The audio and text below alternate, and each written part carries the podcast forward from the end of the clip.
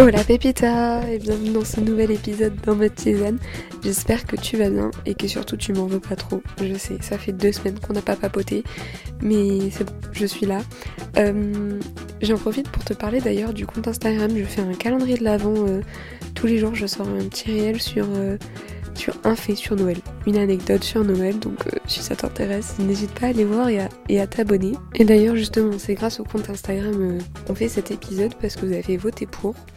On va parler des émotions et surtout du fait d'absorber les émotions. Tu sais, ces personnes, ou peut-être que toi, qui est hyper émotive et en même temps hyper sensible, hyper empathique. Ben, on va en parler aujourd'hui, dans cet épisode.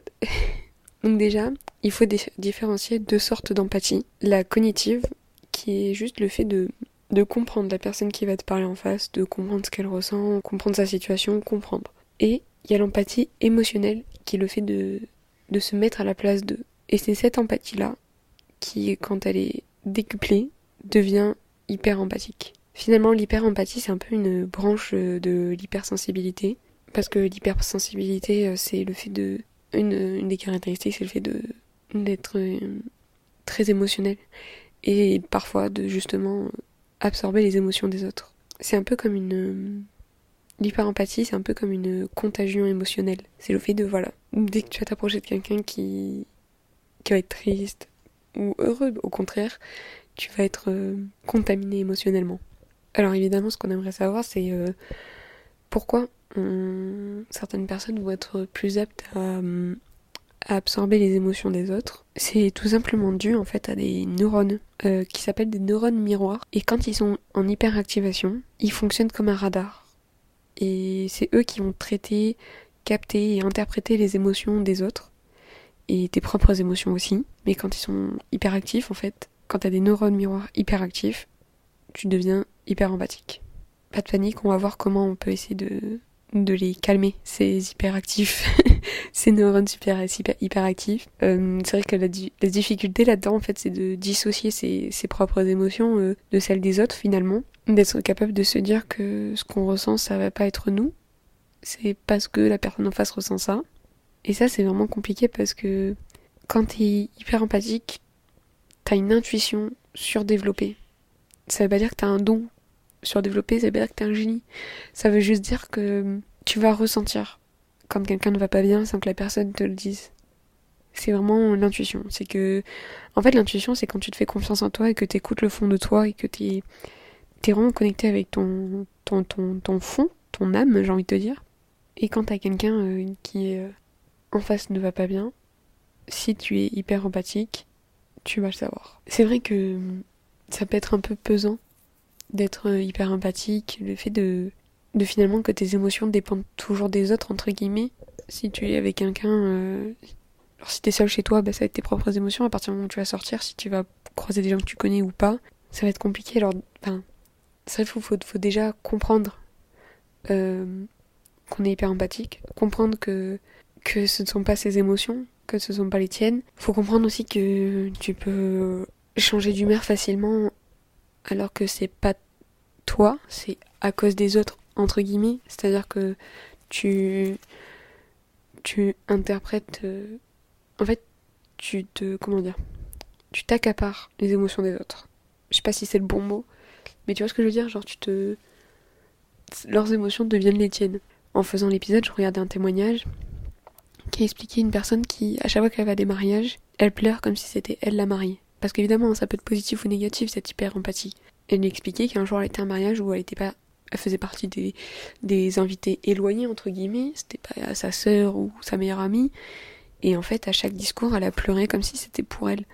Et c'est vrai que ça peut être un peu gênant parce que les gens vont se dire mais elles seront pour qui? Ou tu vois les gens vont se demander euh, bah, ça va, enfin faut se calmer, tu vois le jour de son mariage ça va être quoi, enfin peut-être que le jour de son mariage ça sera moins pire parce que ça sera ses propres émotions à elle et pas ceux des autres. C'est ce qu'il faut comprendre. Ça peut être aussi euh, un peu épuisant d'absorber toujours les émotions des autres parce qu'en fait tu, ton cerveau double double sa capacité à recevoir et à ressentir et à extérioriser. Parce qu'en plus voilà l'hyper-empathie ce n'est pas que le ressentir c'est vraiment extérioriser les sentiments que tu ressens et les sentiments des autres finalement. Après ce qu'il faut bien comprendre c'est que tu peux pas sauver tout le monde que tu peux pas non plus parce que l'une des caractéristiques de l'hyper-empathie c'est de vouloir euh, faire en sorte que les gens qui vont pas bien les aider à aller mieux mais vraiment genre de transformer du vraiment pas bien au très bien. Mais il faut comprendre que ben, parfois les gens euh, peuvent pas. Euh, ça on en a déjà parlé mais certaines personnes ne s'ils ne veulent pas être sauvés et ne veulent pas être aidés tu, tu, peux rien faire. Et du coup il faut savoir prendre cette distance en fait. Parce que toi tu peux pas parce qu'une personne ne va pas bien, euh, si c'est une personne que tu côtoies euh, quotidiennement, tu peux pas te, te laisser euh, submerger par ses, émotions et euh, te laisser emporter dans la vague de, sa mauvaise humeur ou de sa bonne humeur. Euh, dans le sens où, par exemple, si une personne va toujours bien, te dire que, en fait, toi, mettre de côté, par exemple, si toi tu vas pas bien pour telle ou telle raison, mettre de côté tes propres émotions. Ça, c'est pas possible non plus parce que parce que tu peux pas cacher tes émotions euh, euh, à la place et ressentir celles des autres. On le dit souvent dans, dans ce podcast et, et sur un mat mais faut prendre soin de soi et de sa santé émotionnelle. J'entends par là le fait de déjà comprendre tout ça, comprendre que c'est pas c'est pas tes émotions, que tu tu sais que t'es hyper empathique, que tu sais que si tu vas aller dans un endroit où ça va être très émotionnel, il faut que tu t'y prépares, que tu te, tu te dises, que tu te répètes, ce n'est pas moi, ce n'est pas pour moi, ce n'est pas, ce n'est pas ma vie, ce n'est pas ce que je ressens. Faut que tu arrives à te, à te, voilà, à prendre des distances, simplement pour, euh, par exemple, une personne qui va, voilà, qui va pas bien dans sa vie et qui est avec toi, je dis pas de l'abandonner, de ne plus l'aider. Je dis juste qu'à un moment donné, il faut savoir aussi, toi, par exemple, l'exprimer et lui dire que, ben, ça t'impacte. Ça t'impacte et que tu vas être constamment euh, en train de l'aider parce que toi, tu n'avances plus dans ta vie. Surtout que certainement que ça laissera des traces en plus, le fait que peut-être que quand elle ira mieux, le fait que t'aies pas été bien pendant longtemps, ça laissera sûrement des traces pour toi. Donc faut être capable de mettre des distances, de dire que ben voilà, à partir de telle heure, je veux par exemple, c'est bête, hein, mais à partir de telle heure, je veux plus en parler. Envoie-moi un message avant de m'appeler parce que tu vas pas bien, me demander si je suis dispo, si je peux. C'est un peu paradoxal parce que j'ai tendance à dire que à mes copines ou quoi, genre que surtout elles se dérangent pas pour m'appeler, mais parce que je suis pas hypersensible ou alors je vais être plus hyper empathique, genre cognitive. Je vais réussir à comprendre et, à me mettre, à, pas forcément à me mettre à leur place, mais dans une moindre mesure. Évidemment que ça va me faire mal si mes copines vont pas bien ou mon copain, mais je vais savoir garder un peu de distance et me dire que c'est leurs émotions et pas les miennes. Mais si toi tu n'arrives pas à faire ça, je te conseille de vraiment te pour ton pour ton bien-être et pour la bien-être de la personne aussi, parce que sinon elle va prendre l'habitude de de déverser ses émotions sur toi et penser que ça va tout résoudre. Mais ça va rien résoudre finalement. Donc voilà, il faut prendre soin de sa santé émotionnelle, donc se mettre des limites, savoir dire aux autres quand ça nous impacte, qu'on peut pas subir davantage ses émotions. Après, si toi tu n'es pas hyper empathique, il faut justement que tu comprennes si tu as des gens dans ton entourage qui sont hyper empathiques, que tu comprennes ce qu'ils ressentent quand toi tu ressens du mal. C'est hyper complexe. Hein. Je dis pas qu'il faut penser aux autres en premier, bien sûr que non, parce que j'ai déjà un épisode qui s'appelle Ton monde tourne autour de toi, donc euh, ça veut bien dire ce que ça veut dire. Quand tu vas pas bien, il faut aussi comprendre que les autres peuvent pas être responsables de ton mal-être. Euh, tu peux pas leur faire payer le fait que tu n'ailles pas bien. Au contraire, si tu vas bien, tu peux pas infliger à tout le monde, entre guillemets, ton bonheur, dans le sens où si t'as des gens en face de toi qui vont pas bien, tu peux pas leur, euh, leur imposer ou leur dire oh ben ça va, la vie va bien, tu vois. Bah, chacun, on, on est tous différents et qu'il faut pas minimiser ce que chacun ressent. Et si tu as des gens hyper empathiques dans ton entourage, J'espère que cet épisode t'aidera pour comprendre que peut-être que certaines personnes absorbent toutes tes émotions et que toi-même tu vas peut-être te dire peut-être qu'il faudrait que j'essaye de moins lui en parler ou, ou y mettre moins de je cherche mon mot.